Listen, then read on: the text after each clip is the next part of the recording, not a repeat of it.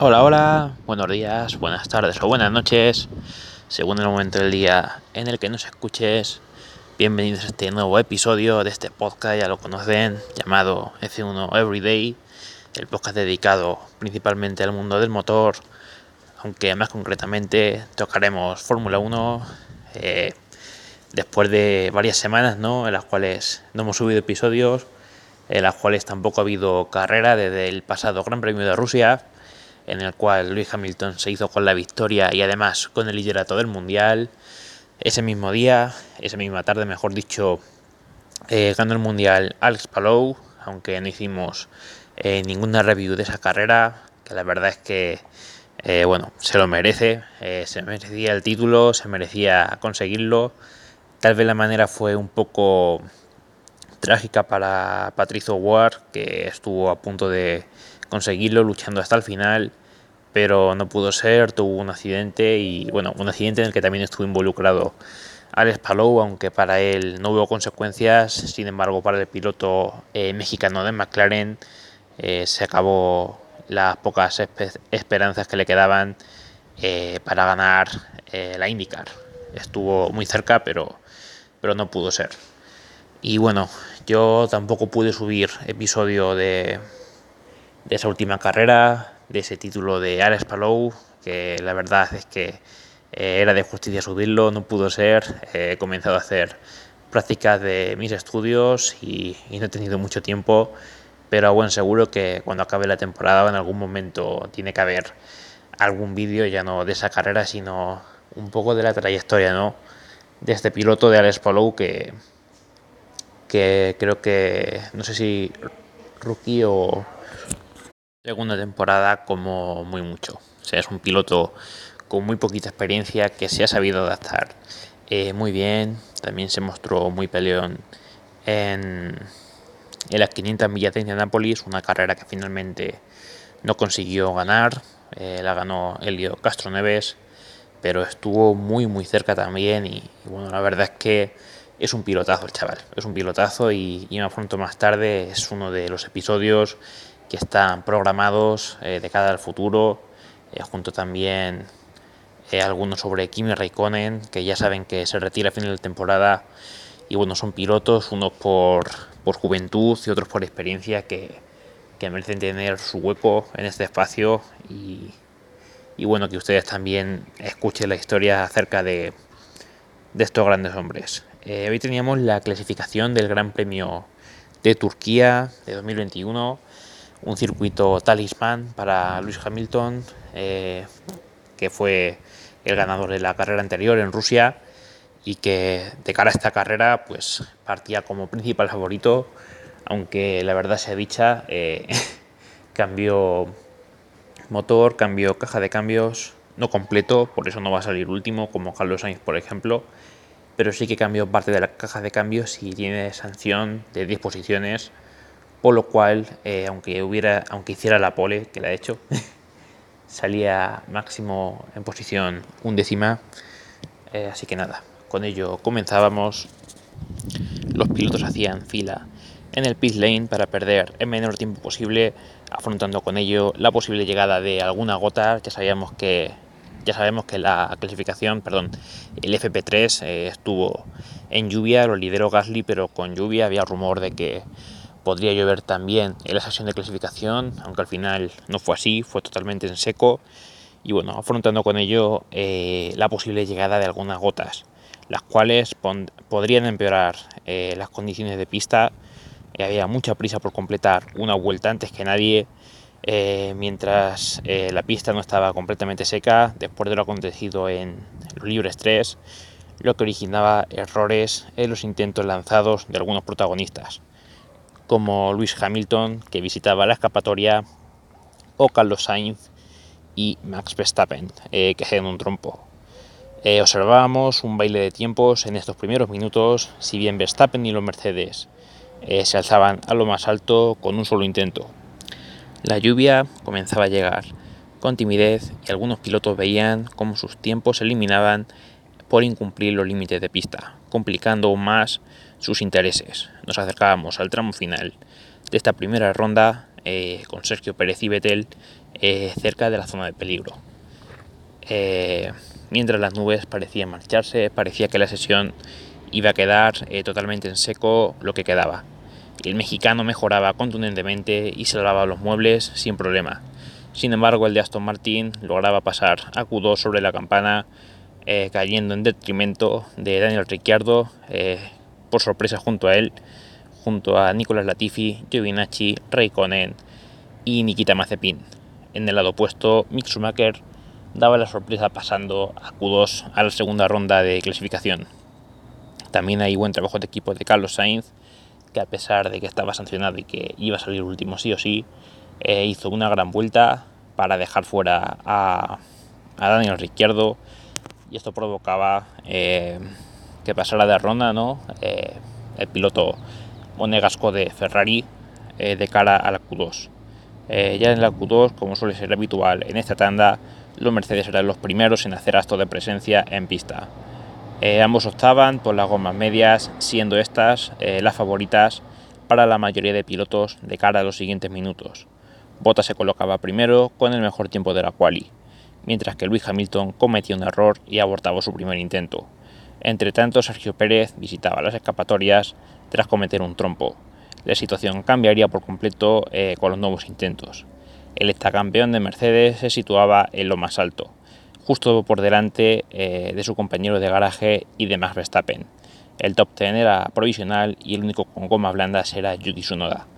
Eh, por su parte, sufría Leclerc, décimo en ese momento, y cometiendo un error en la última curva de su intento lanzado, así como los Aston Martin que permanecían en zona de eliminación.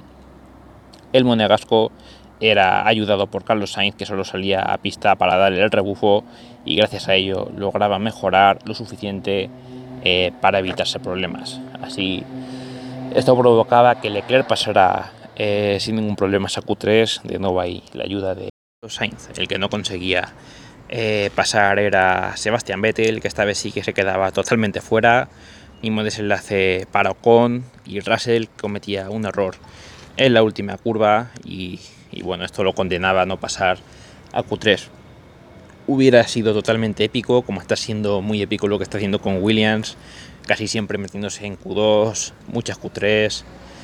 Eh, se metió tercero en Spa, se metió segundo la última carrera en Rusia, pero ya estaba siendo demasiado bonito para ser verdad y, y hoy cometió un error, uno de los primeros errores no forzados de la temporada con esa salida de pista en la última curva y esto provocaba que se quedara fuera de la Q3. Eh, mientras tanto, Hamilton repetía en primera plaza, eh, dejando patente la fortaleza del W12 en este trazado. Y bueno, ya de cara a Q3, de nuevo los Mercedes liderando el grupo en el regreso a la pista. Una vez se volvían a encender eh, los semáforos, Hamilton se situaba provisionalmente primero Botas eh, bajaba 22 milésimas al registro del británico y le arrebataba el primer lugar. No podía con ellos Verstappen a poco más de dos décimas eh, de los de Braki y mucho trabajo por delante en búsqueda de la pole. La sorpresa de este primer intento lanzado recaía en Pierre Gasly, que escalaba hasta el cuarto lugar, eh, situándose por delante de Sergio Pérez y de Fernando Alonso. Todo por decidir eh, por tanto, unos minutos intensos eh, era lo que faltaban. Hamilton probaba suerte antes que nadie y se colocaba en primera plaza con un gran tiempo de 1.22.6, el cual no iba a mejorar nadie. Eh, Bottas se quedaba segundo por los pelos, se colaba ahí y Verstappen se ponía tercero.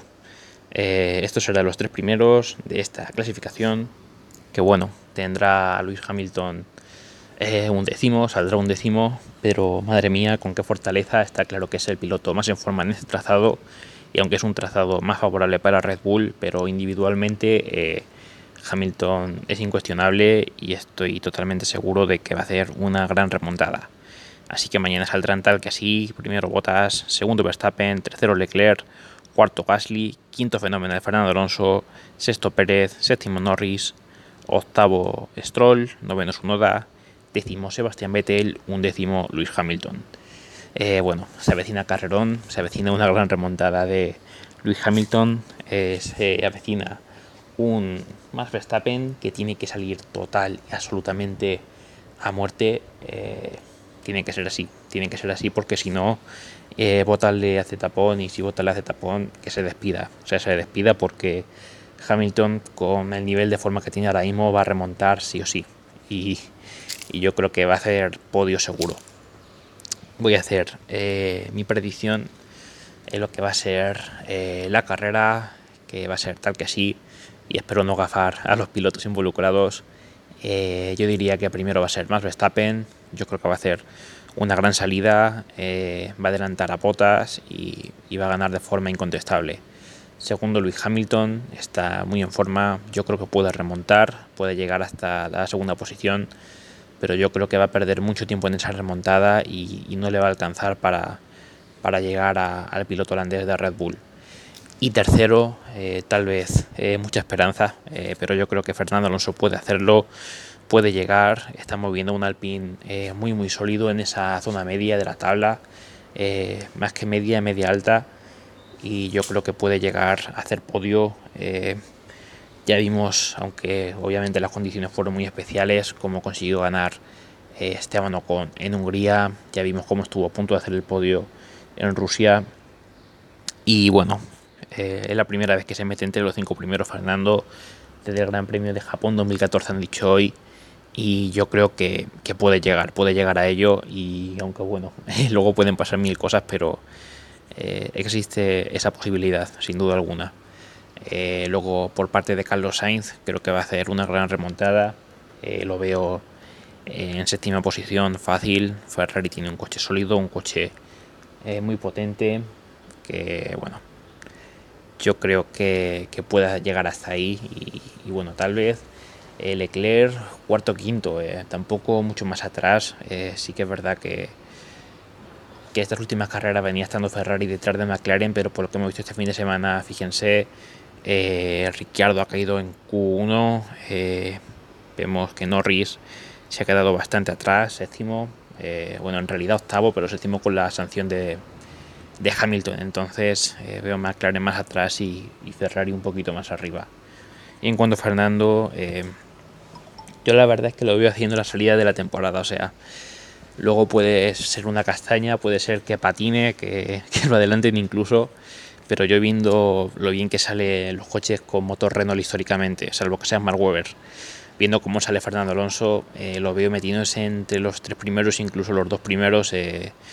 En las primeras curvas, vamos, yo creo que, que a Gasly a Leclerc se lo puede quitar fácil en la primera recta, un hachazo en la primera curva y si Bottas sale empanado, yo creo que Verstappen va a superar a Bottas y si Bottas sale empanado, yo creo que se puede poner segundo fácilmente en la primera vuelta. Es capaz de ello, luego como decimos puede pasar muchas cosas, puede que esto no sea lo que ocurra y que sea una castaña y que Alonso le patine el coche y lo adelante muchos o pasa cualquier cosa, pero si tiene el día en cuanto a salida se puede meter entre los tres, dos, tres primeros fácilmente eh, en la primera vuelta, sin duda. Así que nada, hasta aquí llega el episodio de hoy. Espero que lo hayan disfrutado, tanto al menos como yo realizándolo. Y nos vemos ya mismo, seguramente mañana, mañana pasado, el día que hagamos la review de esta carrera, de este Gran Premio de Turquía, que esperamos que sea eh, espectacular, con mucha emoción. Y hombre, eh, yo en mi opinión que, que salga líder del Mundial Verstappen o por lo menos empate a puntos para que haya igualdad hasta final de temporada. Así que nada, gente, yo me despido parafraseando al gran Gonzalo Serrano, ya lo sabéis, si parpadean se lo van a perder, porque esto es la Fórmula 1 en estado puro. Buen día, gente. Chao.